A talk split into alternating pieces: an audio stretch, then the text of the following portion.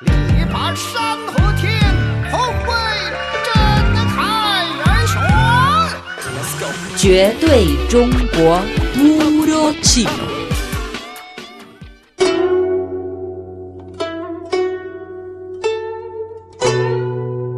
Amigos, el ofrecer sacrificios a Dios o a los antepasados, en chino, Ji Si, es la fuente del pensamiento religioso chino. El carácter Chi es un signo frecuente en las inscripciones sobre caparazones de tortuga o huesos de hace más de 3.000 años.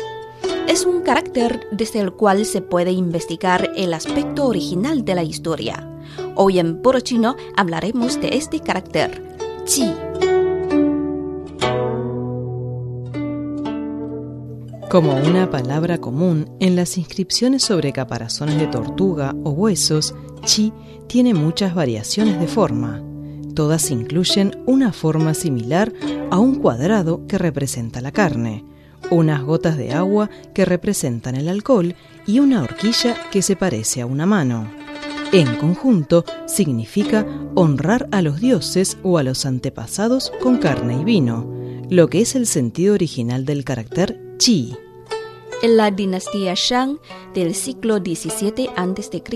al siglo XI a.C., la gente ofrecía sacrificios al cielo, a la tierra, a los ríos, a las montañas, al viento y a la lluvia, a los ancestros, etc., a todo aquello que consideraban que podían traer propicias condiciones meteorológicas y grandes cosechas a su vida. Desde la perspectiva de la psicología moderna, la adoración a Dios o a los antepasados es equivalente a una creencia espiritual o creencia religiosa impuesta sobre uno mismo. Ante las fuertes fuerzas naturales, los humanos resultaban frágiles y buscaban sustento espiritual a través de la realización de sacrificios.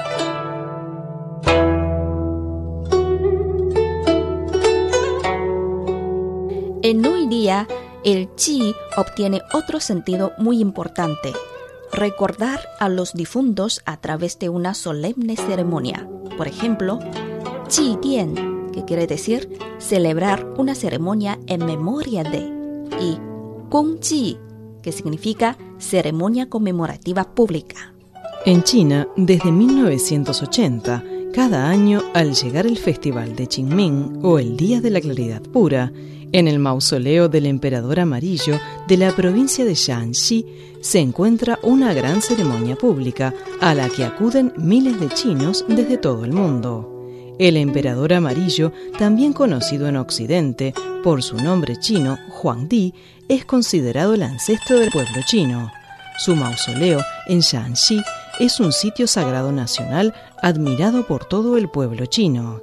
La ceremonia anualmente celebrada allí se ha convertido en una plataforma para que los chinos del país y los de ultramar busquen sus raíces y puedan rendir culto a los antepasados.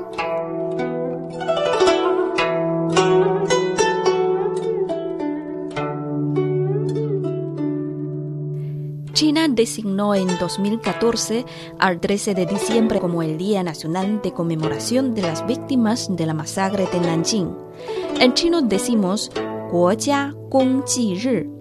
Del 13 de diciembre de 1937 a enero de 1938 murieron 300.000 civiles y soldados desarmados chinos en Nanjing después de que la ciudad cayera en poder de los invasores japoneses.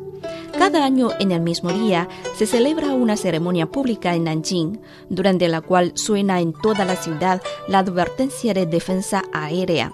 En este momento, no solo los ciudadanos de Nanjing, sino también el pueblo de todo el país están recordando a las víctimas de la masacre. Bueno amigos, hemos hablado sobre el carácter chi, ofrecer sacrificios. Por más información, visite nuestras webs espanol.cri.cn o espanol.china.com. Seguimos con más China en chino.